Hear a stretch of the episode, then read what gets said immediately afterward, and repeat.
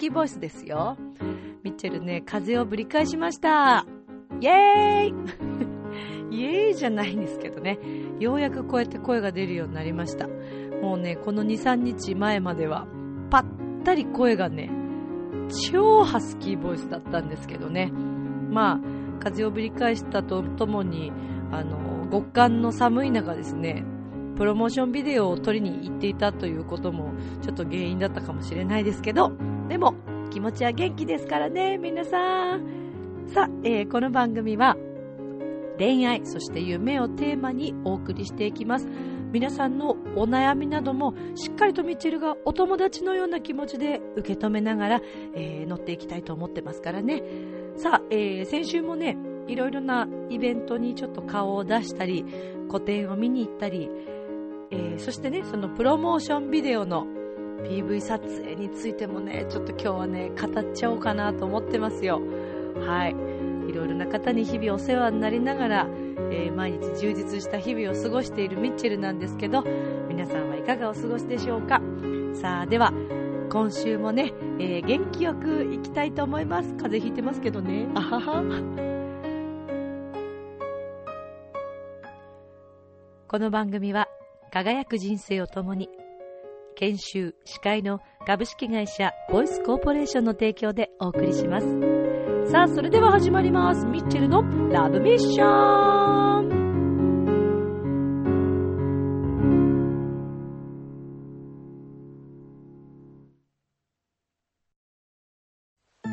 ああ仕事でも上司に怒られっぱなしだし女の子と出会うチャンスもないしパッとしない人生だな。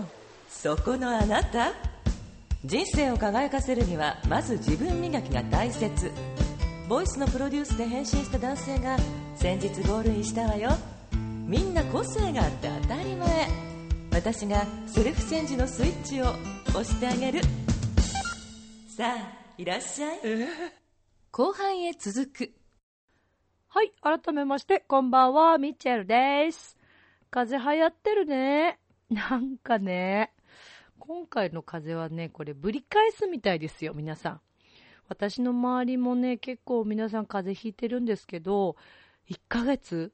治るのに1ヶ月かかってるとかね、一旦すごい良くなったんだけど、また、やっぱりね、私と同じようにぶり返したっていう方とかね、結構いらっしゃいますけど、皆さんどうですか？大丈夫ですか？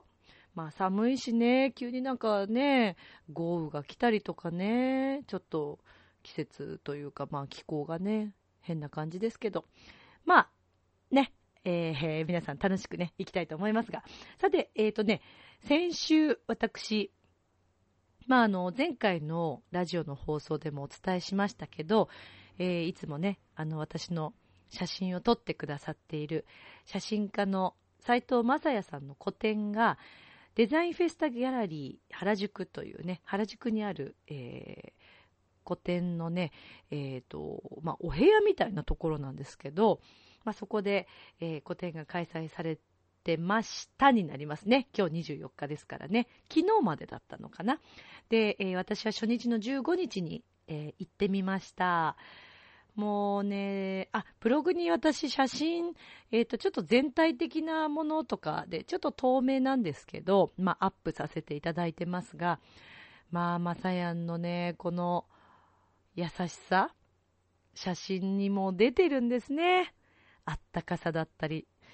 前にあの、この道っていうお話と、写真と音楽とっていうね、コラボレーションで、まあ、それが、まさよんとの初めての、えー、出会いというかね、一緒にお仕事させていただいた、それがきっかけなんですけど、まあ、そのまさやんは詩を、詩というかね、お話、物語を作って写真も撮って、えー、で、まあ、えっ、ー、と、演奏したね、メンバーがこう音をつけてっていう感じで私は語りをさせていただいたんですけど、まあその時の作品がね、もう本当に私自身も印象深くて、そしてそれから、えー、私自身も自分の写真を撮ってもらうようになったんですけど、改めてこう、まさやんの写真をね、作品を拝見しまして、あやっぱりいいなとすごく思いました。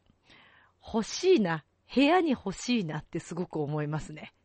はい。なんかまた今後もね、ぜひちょっと個展やってほしいなと本当に思いますけど、てか写真集作ってほしいなって、切に切に願います。いやーね、本当にね、皆さん行かれた方いらっしゃいます？ねちょっと本当にあの、まさやに感想もぜひ述べてあげてくださいね。えっ、ー、と、ツイッターとかもまさやんはやってますから、サイトまさやさんで検索してみてください。はい。もう本当に素敵な作品でした。なんか、改めてこう、あったかさを感じて帰ってきたんですけど、まあ、あの、その写真展の中にね、えー、まあ、景色だったりとか動物だったりとかっていうあったかいものの中に、まあ、今年の震災の、まあ、影響で、本当にたくさんの被害を受けられた、えー、地域のですね、気仙沼とかのね、写真もあったりしました。で、すごくこう、映像でいつもニュースとかでこう見ているのとはまた違って、なんかすごくね、胸にぐさっとこう来るものがね、ありました。なので、本当にいろんな意味でこう、うん、考えさせられる古典だったなと思って、えー、またね、次回も楽しみにしておりますけれども、まあそんな素敵な古典に行って、あ、その日のね、お昼はですね、えー、ベーシストの今橋正恵ちゃんとランチをしたわけですね、渋谷で。えーと、正恵ちゃんは、まあ、ベーシストさんなんですけど、まあね、これも不思議な出会いで、あの、私、ほら、まあ、今月末ですよ。結果が出るの。コンペに曲を出してるってお伝えしたと思うんですけど、まあ、そのコンペにあたってベースを担当してくれたのがまさえちゃんなんですけどね、まあ、あの東京都内でも、えー、たくさんライブをされてるんですけど、まあ、久しぶりにちょっと会いましてね、ランチをしまして、ちょっと今後についていろいろ語りながら、えー、楽しいひとときを過ごしました。が、しかしですね、私、はあ久しぶりにというかね、あそこまで初めて、二度寝をしてしまいまして、1時間の遅刻 まさえちゃんごめんね。そうなんですよ。あります？皆さん1時間も遅刻って。ありえないでしょ？もうほんと申し訳ない。もうほぼすっぴん。毛糸の帽子をかぶってね、奥深くかぶってね、もう急いで行きましたけどね。まあそんな姿で渋谷でランチをしたミッチェルですけど。はい。まあそれが、えー、15日の出来事なんですけど、えー、そしてね、つい最近この前、えー、浦安のユースタイル。皆さんご存知でしょうかね浦安に住んでらっしゃる方はもう結構ご存知？知らないなんて言わせないよ。ユースタイルは、えー、私も参加をさせていただいた、えー、私もユースタファミリーということでね、えー、入れていただいてるんですけども、これは、えっ、と、あれは、新浦安の大英の中にですね、えー、ウェーブ101というホールがあります。で、この新興校舎、浦安の新興校舎さんが、まあ、あの、やっております、ユースタイルこれは浦安の U から来てるんですけどね。えー、U スタイルということで、いろいろな浦安に在住の方のアーティストだったりとかね、いろんな活動をしている方が参加される、まあ、コンサートというかライブなんですけど、今回は立石の今井寛さんが登場しました。立石って皆さんわかります？殺人死って書くんですけど、ちょっと力込めすぎて咳出ちゃいましたけどね。まあ、立ち回りの方を指導する方でもあるんですけど、レンジャーショーとかあるじゃないですか。子供たちのね。で、まあそういった、えー、まあ、立石さんとしても活躍していて、また振り付けもされていて、そして浦安のアイドルユニット、浦安マリンエンジェルスユーマの、まあ、プロデューサー、プロデュースをしている方でもある今井寛さん。えー、私もちょっとこのユーマのみんなとは関わらせていただいていて、でその関係で今井さんとも、えー、仲良くさせていただいてるんですが、まあ、その今井寛さんの盾をですね、見てまいりました。面白いね。あのー、私男の子じゃないから、やっぱりね、レンジャーショーとかね、ああいうのってそんなにこうね、見ることってないじゃないですか。私テレビでこう、ね、やっててもそんなに今まで見たことがなかったんですけど、実際近くで見るとすごく迫力もあるし、よく体あんなに動かせるなと思ってね、本当に感心して見てましたけど、いつも接している菅さんと違う菅さんだったんで、なんか、すごく不思議な感じがしましたけどね。うん。で、悪役のね、方とかも登場しながら、えー、菅さんは、あのー、みんなを守ってくれるようなね、そんな役柄でしたけど、かっこよかったですよ。まあ、鍛えてる体って感じでね、こう、体つきもね、やっぱり立石の方ってきっと、もう普段から気をつけてらっしゃるんだと思うんですけどね。もともとあの、ディズニーのダンサーさんでもいらっしゃった、えー、菅さんなんですけどね。まあ、立石としてもご活躍されているということで、とっても楽しいユースタイルでした。で、このユースタイルには、えー、この菅さんがプロデュースする、浦安マリーエンジェルス、ユーマも登場しまして、えー、いつゆでもおなじみのね、陽一郎くんが作曲した絆というね、曲を、えー、ユーマのみんなも歌っておりまして、で、えー、このライブでも生でね、歌ってましたけど、なんかもうね、私、えー、ユーマのみんなのね、歌の指導に当たらせていただいてるんですね。なのでなんかこうね、自分の子供いないですよ。子供いないんですけど、自分の子をなんか見るような、見守るような気持ちで見ておりまして、ドキドキしましたね。自分が出演する以上になんかドキドキして見てました。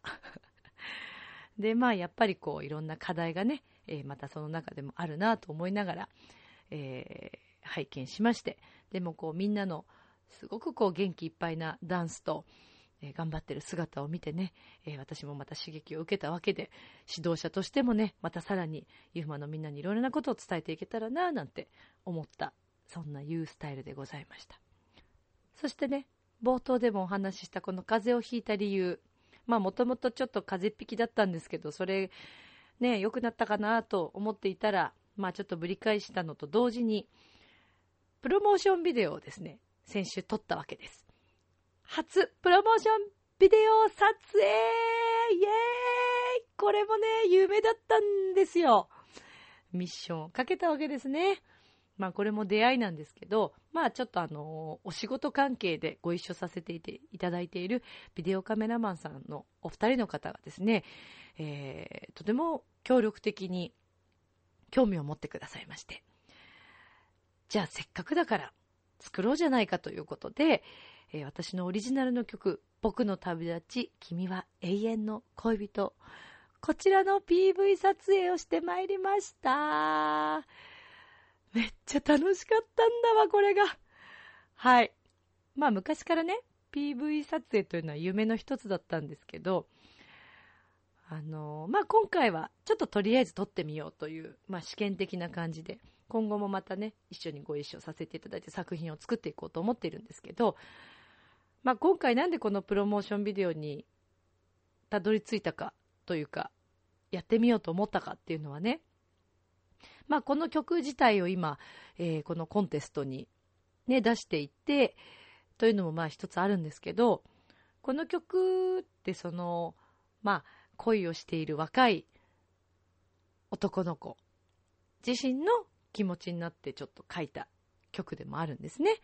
で、自分が、まあ、まだ若かったなあというとこで彼女を傷つけてしまったこともあるけれど、僕は旅に出たことで、えー、君が本当に大切な人だったっていうことに気づいたんだよっていうような内容で書いてるんですけど、まあこの曲をね、たくさんの人にこう聴いていただいて、さらにこうみんなが愛、人に対してこう愛を持ちたいとか、好きっていう気持ちを大切にしたいとか、告白しようとか、恋してない方も、あ、恋っていいなとか、まあ、あとご夫婦の方でもね、あ、あの頃の自分を思い出すわ、みたいな。そしてね、こう、旦那さんに、なんか感謝の気持ちを改めて持ってもらえたりとか、なんかそういった形で、こう、気持ちに好きっていう、愛っていう気持ちをね、改めて感じてほしいと思って、まあ、作った作品でもあるんですね。なので、これをまた映像化にすることで、えー、なんかそういったイメージが皆さんに湧いていただければなと思って作ったんですけど。で、まあ、今回、女性のお二人、ビデオカメラマンのお二人に、えー、お願いしました。えー、千春さん、そして、えー、ひろみさん。えー、千春ひろみさんにね、頼んだわけなんですけど、で、お二人と共にもう一人、特別出演ですよ。友情出演ということでね、やっぱりね、僕がテーマになっているわけですから、男性が必要だと思ったんですね。で、まあ、ちょっとこう、相手役ですよね。要は私の彼氏役に、誰をにお願いしようかなと思って、役者の人とかこういろいろ考えたんですけど、できるだけ、なんかすごく自然な感じの男性にお願いしたかったというのと、で、ちょっと若めな男性に 20代のね、あの男性のイメージで作った曲なんで、20代の男の子にお願いしたいなと思って、えー、とても仲良しの、そして、えー、浦安でもね、あのー、イラストとかね、描いたりして、えー、お仕事をしているゆうきくんという方に頼みました。えー、ですので、ちょっとしばらくまだ時間かかると思うんですけど、もうちょっとしたらブログにアップしようかなと思ってます。なので出来上がり次第皆さんにお伝えをしていきますけど。で、このね、プロモーションビデオにあたってさ、またね、いろんなね、ミラクルがあったわけですよ。まあ、そんなミラクルを話す前に、今日は、えー、ここで僕の旅立ち、君は永遠の恋人を聞いてほしいと思います。それでは、どうぞ。今僕は飛び立とうとしている。やっと見つけた未来の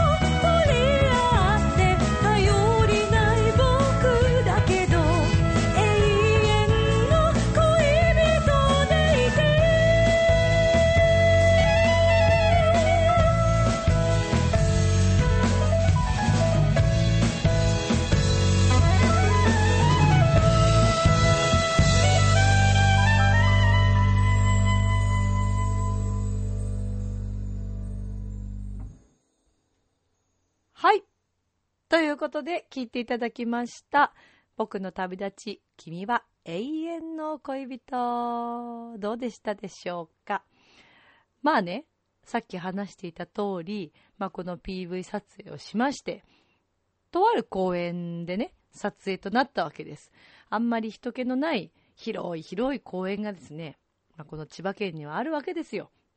で、えー撮影をしてくれたね、プロビデオカメラマンのお二人がですね、いい場所を見つけてくれまして、なんとね、あれですよ、ロケハンまで行ってくれたんですよ。ひろみさんが。ね、それで、まあ、その、公園に行きました。でね、天気もちょっと午後からどうかなっていう予報されてたんですけど、快晴もいいとこ。もうほんと撮影日和の真っ青な空のね、ほんと雲一つない最高な天気だったんですね。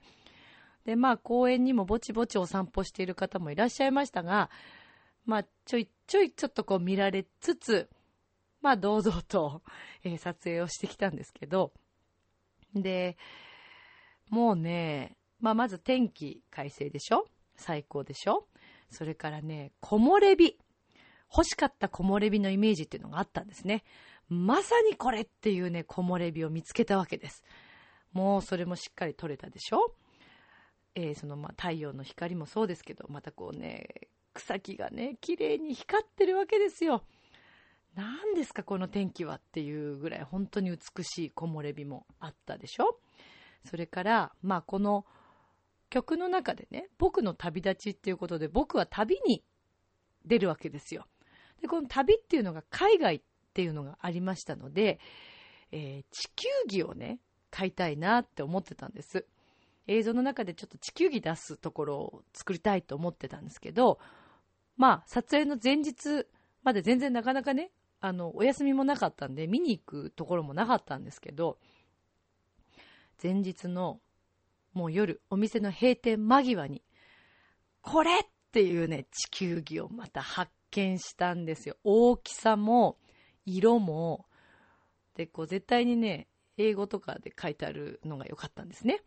ちょっと古めかしい感じの、はい、なんかレトロな、レトロな感じの地球儀を探していたわけですよ。まあね、そしたらね、見つかっちゃったんだよね。見つけちゃったんだよね。もうね、ラッキーと思ったね。この時間で見つかったっていう。はい。もう無理だと思ってたんで、お店もちょうど閉店間際だったんだね。もうギリギリセーフっていう感じで。まあ地球儀もこれでゲットしたでしょで、国のイメージっていうのがあったわけです。ギリシャがテーマだったんで、まあその地球儀もギリシャをできるだけ使おうと思ってたんですけど、なんと、なんとですよ、その公園に、あの、ちょっと西洋館みたいなところがああるんですね、その公園の中に。もうね、パルテノン神殿ですかっていうね、ようなギリシャ風の柱とかがあっちゃって、いやー、これは来たね、来たねっていうね、もう大はしゃぎですよ、みんなで。まあ、特に私が一番盛り上がってたと思うんですけど。で、そこでも、まあ、撮影ができて。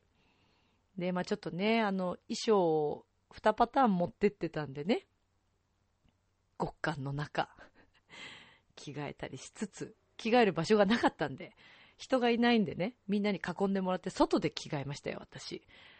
かなりあれ見られてたらもうね、相当なセクシーショットだったと思いますけどね。はい。まあそんな体を張った PV 撮影をしてきました。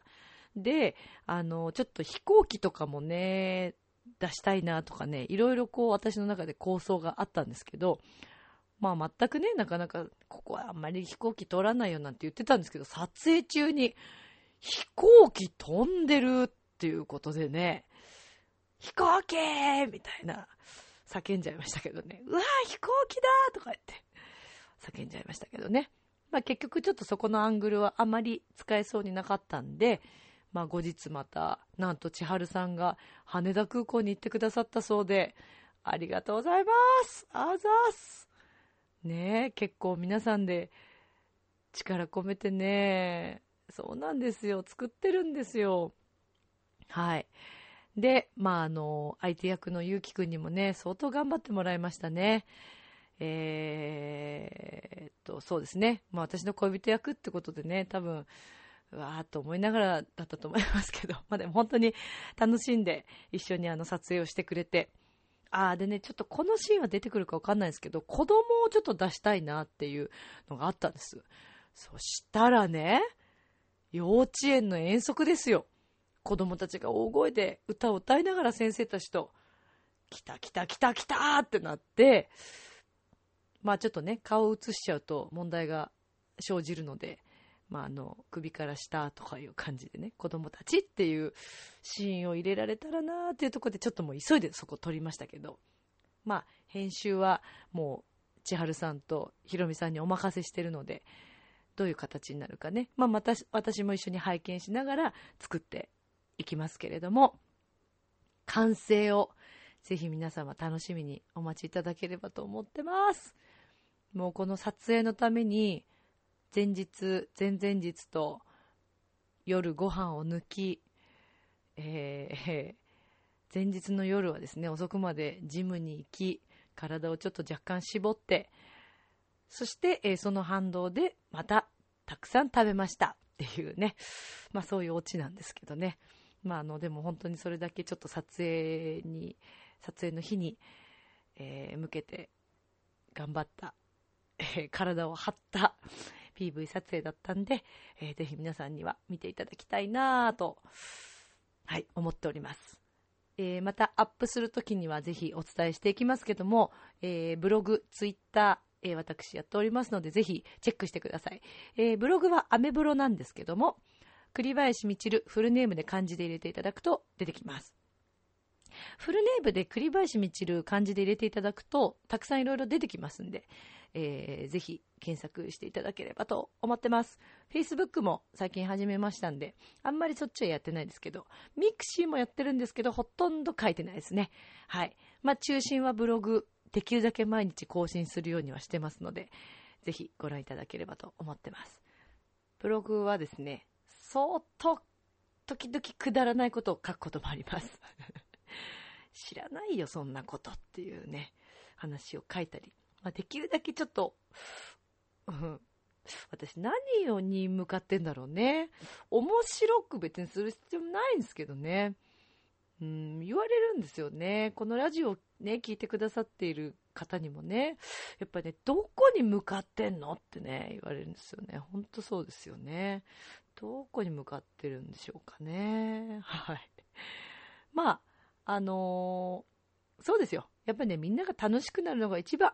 もうそう思って毎日私生きてますからね。だからもう本当ね、楽しい時間をね、一緒に共有したいわけですよ。あの人もね、多分。彼もね、やっぱね、楽しい時間を相当共有したいんだと思う。来ましたね。ついにあの時間がね。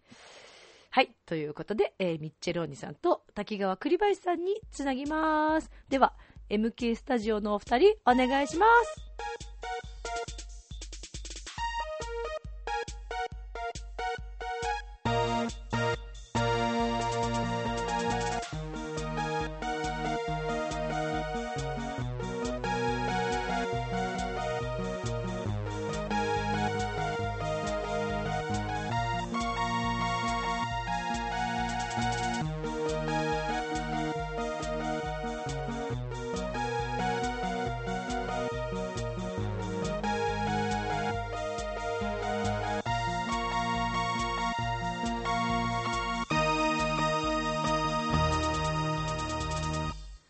皆さんこんばんは、滝川栗林です。今週も始まりました、ミッチェルのラブミッション。ここからは MKS アナウンサーの私、滝川栗林が担当します。滝川栗林も少し風邪をひいてます。さて、それでは今週も皆様と一緒に、イタリア語音楽学部を使って、ミッチェローニ解説員とともに、愛情表現を学んでいきます。それでは改めてご紹介いたします。イタリア・ベネチア出身、サンマルコ広場近くにお住まいのミッチェローニ解説員です。ミッチェローニさん、お願いします。今、滝川さんなんか間違えそうになったでしょ。サンマルコ広場にみたいな感じになったよね。ミッチェローニさん、前回あ元気なかったようですけども、今は嫌ですと言われたんですよね。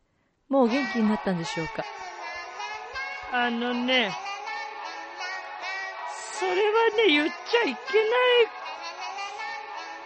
思い出しちゃったじゃないですか、滝川さん。そうですかなん。てこと言うの？まあ、そうですね。このぐらいの一撃は与えたかったんですけれども。ド S だね。えーミッチェローニ解説ド員 S。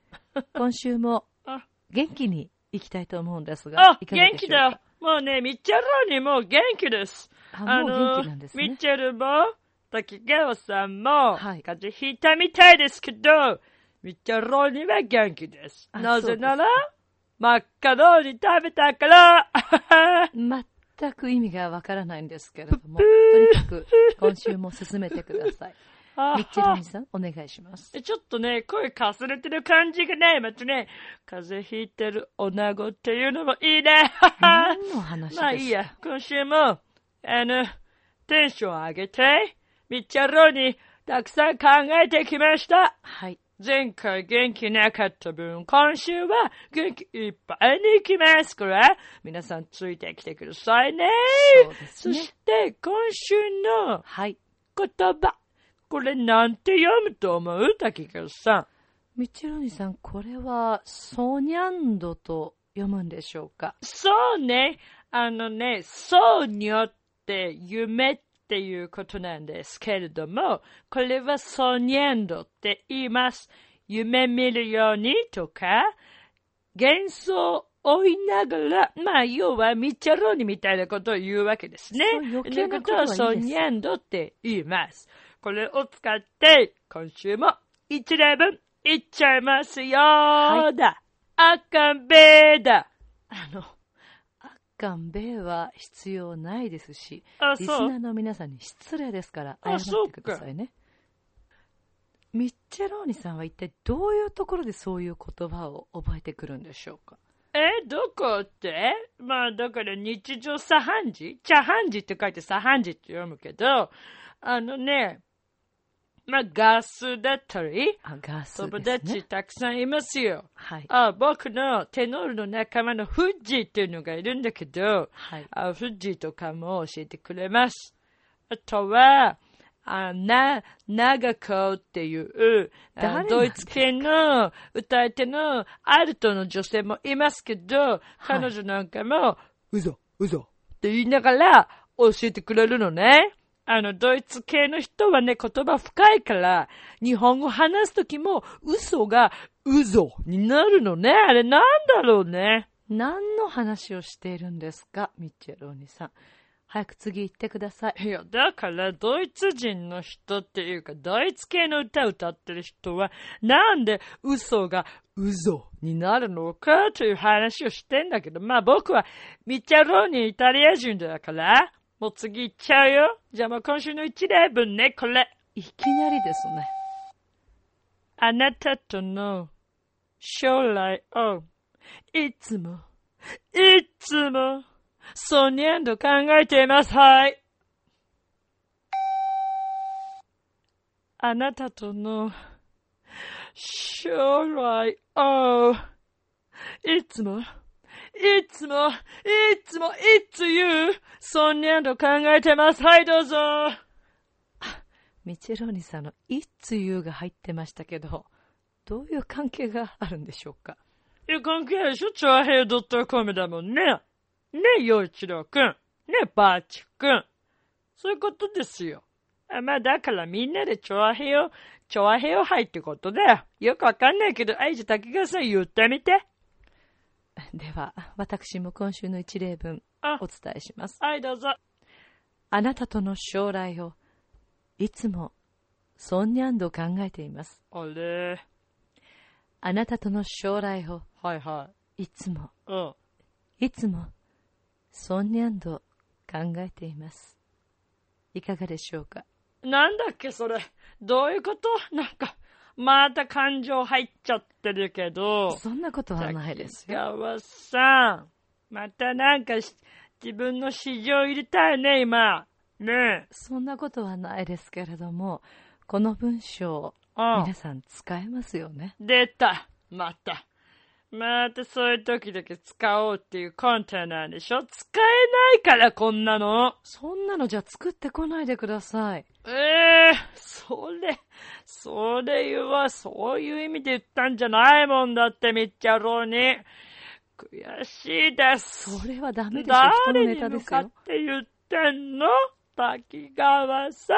誰ということはないですが、リスナーの皆さん、ぜひこの一文、大切な人に言っていただきたいと思います。なんだそれ。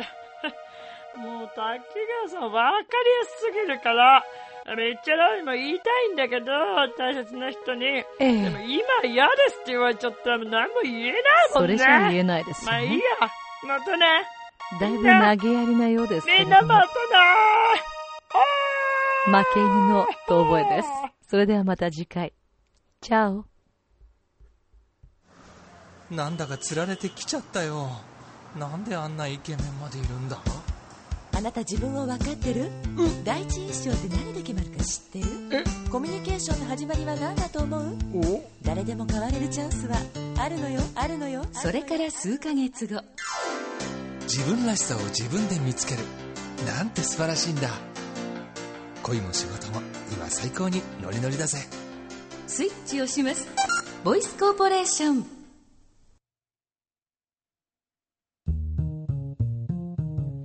ねえ、楽しんでる？もしかして諦めたりしてない？チョアヘオ .com を聞いているそこのあなた。ミッチェルと一緒にラブミッション。はい。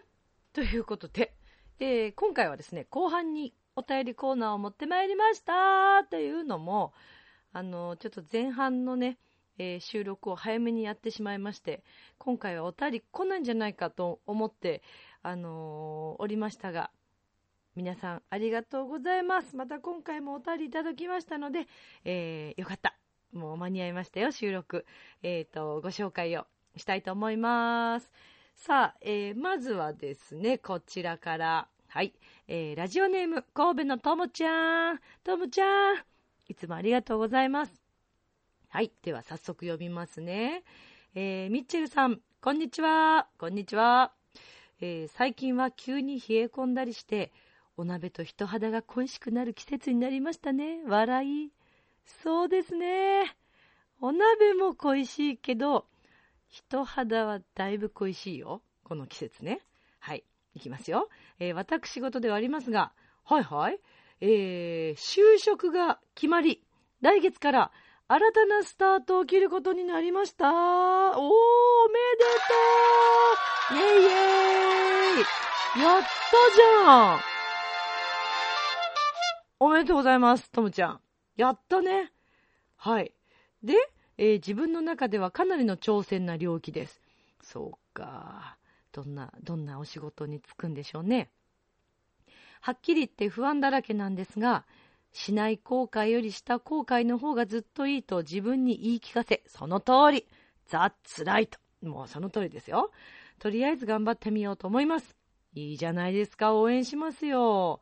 そう、ほんとね、やっぱりね、した方がいいんです、何でも。挑戦した方がいい。で、仕事と恋愛って両立は難しいのかな？ミッチェルさんはどう思いますか？おー、そうきますか。まあまあ、まずはね、就職、再スタート、新たなるスタートということで、本当におめでとうございます、ともちゃん。うーん。まあ、このね、仕事と恋愛の両立。まあ、あの、このラジオを聞いてくださってるリスナーの皆さんもね、お仕事をしながら、えー皆さん生活してらっしゃると思いますけど、どう思います？皆さんは。仕事と恋愛の両立。前にね、あの、結構有名な方、芸能人の方が、なんかお話ししてたことがあるんですけどね、よく女の人が、私は今仕事が忙しいから恋してる暇がないんですっていう女の人がいるけど、そんなの口実ですって言っていたのをすごくね、覚えてるんですよ、私。で、あのまあ、人それぞれね、やっぱりこう仕事にすごく集中したくて、恋愛もしてしまうとこう両方に気持ちがいっちゃうから両立は難しいっていうね、方もいらっしゃるかもしれませんが、私はね、難しくないと思う。むしろ、まあでもこれは人それぞれなのかな。むしろですね、私は、この恋愛をすることがですね、エネルギーに変わるわけです。まあ、好きな人がいたりとか、ね、その大切な人にこう会ったり、ご飯食べに行ったり、ね、ちょっとこう笑顔を見るだけでまた明日から頑張ろうと思ってみたり、とか、で、そうすると相乗効果でなんか仕事にもさらにこう、またパワーがね、注がれて、エネルギッシュにまた明日から頑張ろうって思えるんじゃないかなと思うんですけど、皆さんどうですか？男性女性によっても結構これまた意見違ったりするのかな？うん。まあね、でもここで、ここでミッチェルはもうはっきり発表しますけど、あの、私にとってはですね、えー、この恋愛というものはですね、もう必要不可欠です。なくてはならないです。はい。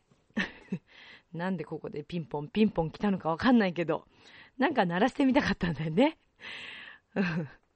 なんかちょっと大げさにしてみたかったんだけど、ちょっと、ちょっと寒かったかな。まあでもとにかく、私にとってはなくてはなりません。はい。そして、だからその、恋愛関係になくても、そういう人がいるというね、ことでも、あの、両、だから要は、何焦ってんだろう、私。両、両思いじゃなくて、ごめん、ちょっとごめんなさいね、私なんかそういう一人で興奮し始めちゃったんですけど、あの、両思いとかじゃなくても、よだれ垂れてきちゃったしね、今。あの、両思いじゃなくてもですね、興奮しますよ。何が？ちょっと待って。もう、はい、自分で言ってることがよくわかんない。すいませんね。ごめんなさい、リスナーの皆さん。ちょっとね、好きな人のことを考えると私、頭おかしくなっちゃうんですよ。ね、そういうことってあるでしょ？皆さんだってね。はい。何興奮してんだかわかんないですけど。まあ、だからとにかく私にとっては、えー、恋愛というものは仕事においてももう必要不可欠ですということが言いたいです。ともちゃん。ともちゃんもよくわかってると思うんですけどね。その辺、私のその辺のことについては。はい。うん。まあ、やっぱ会いたいですよね。時々でもいいから会いたいですよね。やっぱその笑顔を見ることでね、なんかこう、ね、また、はあっていう、ドキドキっていう気持ちが、例えばこう自分を磨く上でも、その人に会いたいから、その人にこうね、あ、ちょっと良くなったんじゃないって口に出さなくても言われたいとか思われたいから頑張ろうと思ってみたり？するでしょ？女性の皆さん。それあるでしょ？うん。だから、いろんな面においてプラスになると思います。恋愛のパワーというのは。なので、私にとってはなくてはならないですね。ともちゃんはどうなんですかね？ねどうですか？まあね、やっぱりこう就職したてとかだと、もしかしたらね、仕事に夢中になったりとか、ね、やらなくちゃいけないことたくさんあるだろうから、すごく大変なんでしょうけど。でも、うまくこう、切り替えができるといいですよね。だからもう仕事の時はスイッチも完全に仕事モードで入れておいて、で、お休みの日とか、お仕事から帰ってきた後はちょっと一回切り替えて、ね、それこそ例えば彼と電話をして話すとか、ね、あのー、うん、そういうのがいいんじゃないかなと思いますけどね。やっぱり必要だと思いますよ。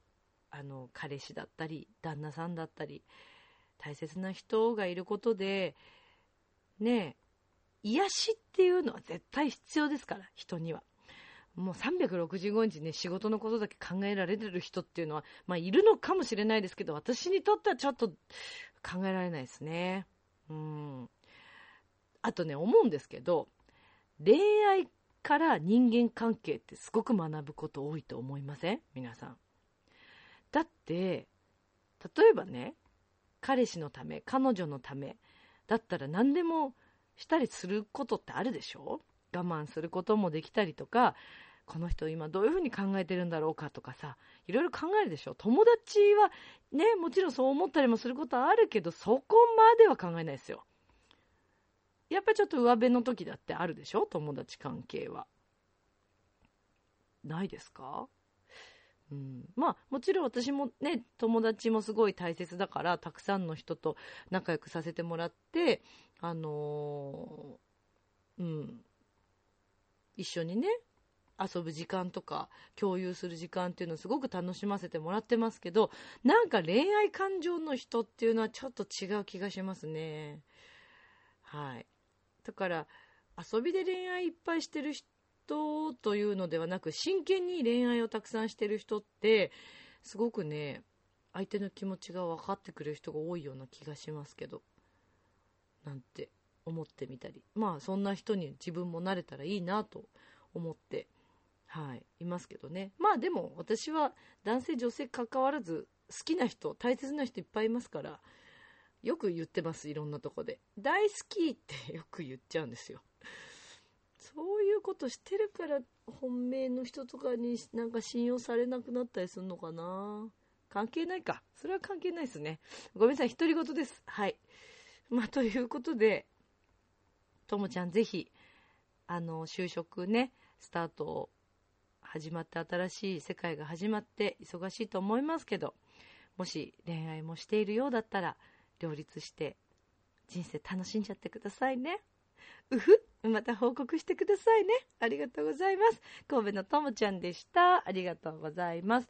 ではでは、えー、続いての、えー、お便りにね、行きたいと思いますけど、続いてのお便りもですね、もうほんと毎回ありがとうございます。とっても嬉しいです。はい、えー、今回もウェルカム、ゲゲゲの彼女さん、ウェルカム、ウェルカム、よはい、それ以上言うとね、はい、ちょっとね、まずいんで ある CM から持ってこようとしてましたけど。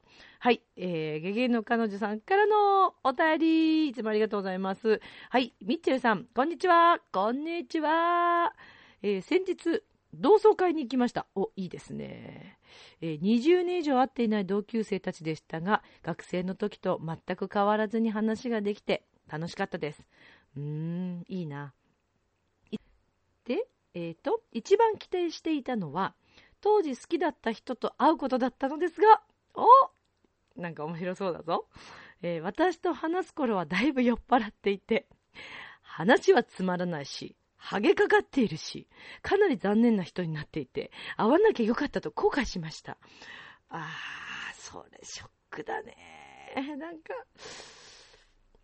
冷めちゃうね、一瞬にしてね。学生の頃、かっこよくても、年を取ってから会うとがっかりするという話はよく聞きますが、本当にそうだと実感しました。あるんだね、やっぱそういうのね。当時モテてた人たちは、なんだかみんな薄っぺらで軽い感じでした。薄っぺらって何が薄っぺらだろう人見た感じ？逆に地味でも堅実にやってた人たちは素敵に見えました。ああ、へえ。ああ、でもそういうもんなのかもね。えー、ミッチェルさんの同窓会の思い出はありますか？というゲゲゲの彼女さんからのお便りです。ありがとうございます。いやね、ゲゲゲの彼女さん、あのね、私ね、同窓会の思い出は、あるっちゃあるんですけど、私ね、中学、高校女子なんですよ。で、大学も女子がや、女性がやっぱり多いね、音楽の学校なんで、うーん、だからね、こう、憧れてた人に再会するっていうの、あ、でも思い出した思い出したそうそうちょっと面白い話があるんですよ。私、中学の時に、電車の中で一目惚れした人がいるんですね。で、えっ、と、その人は、まあちょっとどこって言いは言えないんですけど、えー、K、K っていう学校で、超有名な学校です。めっちゃ頭のいい男子校で、あ、もう分かっちゃうかな、そしたら。えー、もう本当にね、頭のいい学校のね、人だったんですよ。まあで、その電車の中でいつも同じ電車で大体会う人がいたんです。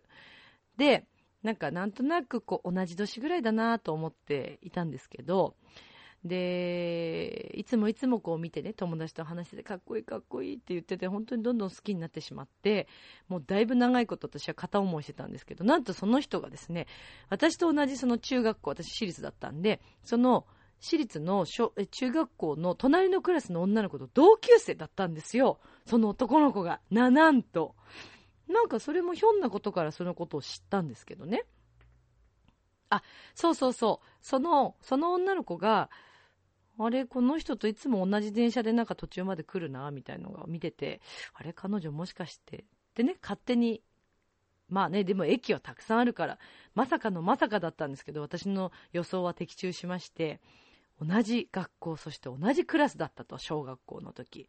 で、もそれから、えー、アルバムを入手しまして、カラーコピーを取りまして、ねえ、もう完全にストーカーですよね。で、まあそんな感じでね、とにかく好きだったんですよ。で、ある時、バレンタインをね、作って、私あの、えっ、と、一個手前の駅で降りるんですね、その彼は。乗り換えで。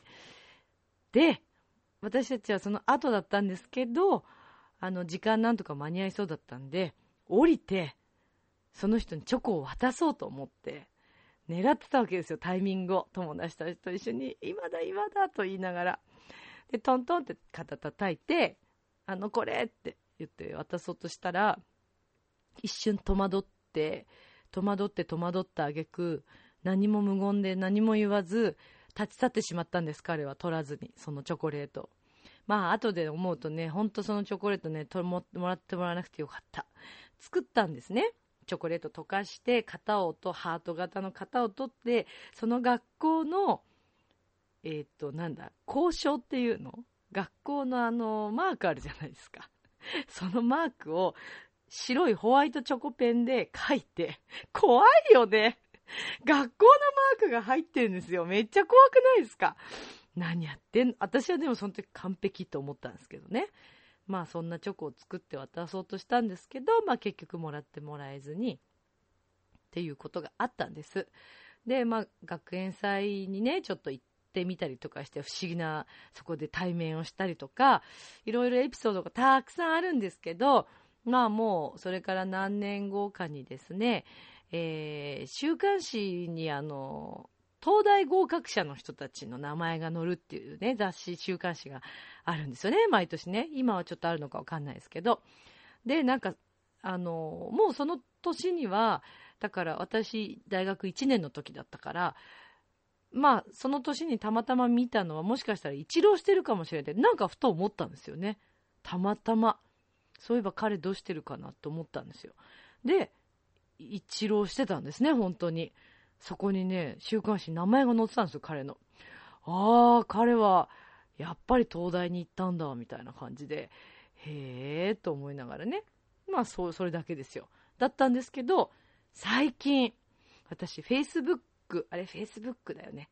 Facebook か Twitter かどっちか、あ、Facebook ですね。Facebook をね、まあ、始めまして。Facebook ってフルネームじゃなきゃいけないじゃないですか。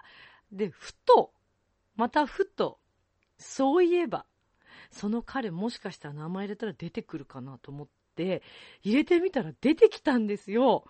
で、写真が出てきたのね。そしたら、激ゲロ彼女さ、この話につながるわけですよ。私はもう彼のその微笑みとか笑顔っていうのは、もう100万ドルの笑顔だと思ってたわけです、その頃、その当初。でね、まあその Facebook のあのー、写真もね、ちょっと遠かったからっていうのもあるかもしれませんけど、全然違ったんです。あれみたいな。私めっちゃ好きだったし、すっごい憧れてたし、で、なんか多分、すごくいいお勤め先だったり、いいお仕事多分されてるであろうという感じの雰囲気のことがこう書いてあるんですけど、見た感じがね、あれって思って、うん。だからそういうことですよね。私にとってはだからその同窓会という思い出はないですけど、もうその Facebook が同窓会でした。ああれはちょっとがっかりしましたね。いや、わかんないですよ。あったら、ね、とっても素敵なのかもしれないし、たまたまその、ちょっと写真の感じがだったのかもしれませんけど、うん、まあ、ね。自分の中では変わらないその人の映像というのは、ね、どうなんでしょうね。でも、そんなこと言ったらね、私だって誰かから、まあ、まあ、ちょっと思われたことそんな特にないからわかんないけど、久しぶりに会って、あの子どうしてるかななんて思って会って、あれ？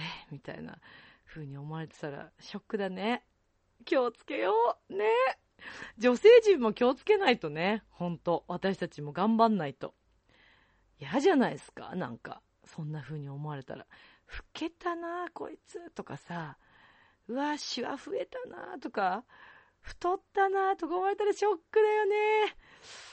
なのに、今日は私、えー、そうなんですよ。今日ね、新宿に、あのーライブに行ってきたんですね。ライブコンサートというか、まあ、お芝居とかも見てきたんですけど、で、その帰りに、お腹空いちゃって、浦安のね、よってこ屋さんっていうところでね、ラーメンとね、餃子とね、肉飯のセットをフルコースで食べてきちゃったっていうね。ね、ゲゲゲの彼女さん、私気をつけます。明日また運動します。はい。ということで、まあ、同窓会でも楽しいですよね。いや、驚愕だったらよかったなってね、ちょっと今本当思いますけどね。あの当時はそれはそれで楽しかったですけど、あの、私も今年だったかな。初めて、えー高校、中高時代の、えー先生たちと、友達数人と、えー同窓会やりました。楽しかったですけどね。ちょっとね、やっぱりこの年齢になってくると皆さんお子さんをお持ちの方も多くて、ちょっと参加不可能だった人たちも多かったんで、次回はね、えーもうちょっと早めに準備をして。どうなったんだろう？今年やらなかったね、そういえば。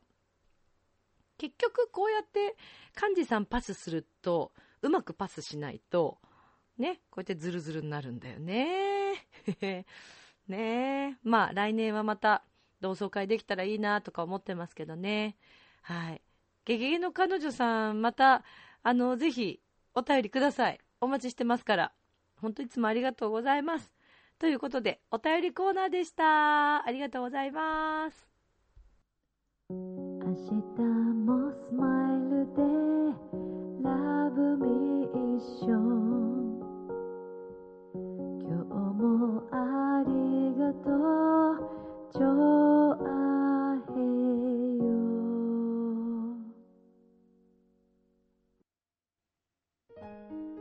はい、エンディングです。えとね、あの、火曜日の夜、ミッチェルはですね、えー、いつ言うの、バチ君も一緒に演奏している、犬山ビーノさんというね、えー、ブルースハープ奏者の方が出演される、ショーという、あの、公演に行ってきました。すごく面白かったんですよ。まあ、ちょっとね、次回の、えーラブミッションでもお伝えしようと思いますけれども、えーとっても面白い企画でした。さて、えーまたね、ぜひ皆様、えー今後もお便りください。お便りは、ミッチェルアットマーク、チョアヘオ .com、miccele アットマーク、チョアヘオ .com です。では、今宵も皆さん、良い夢を、風邪など気をつけてくださいね。明日も楽しい一日を。バイバーイ。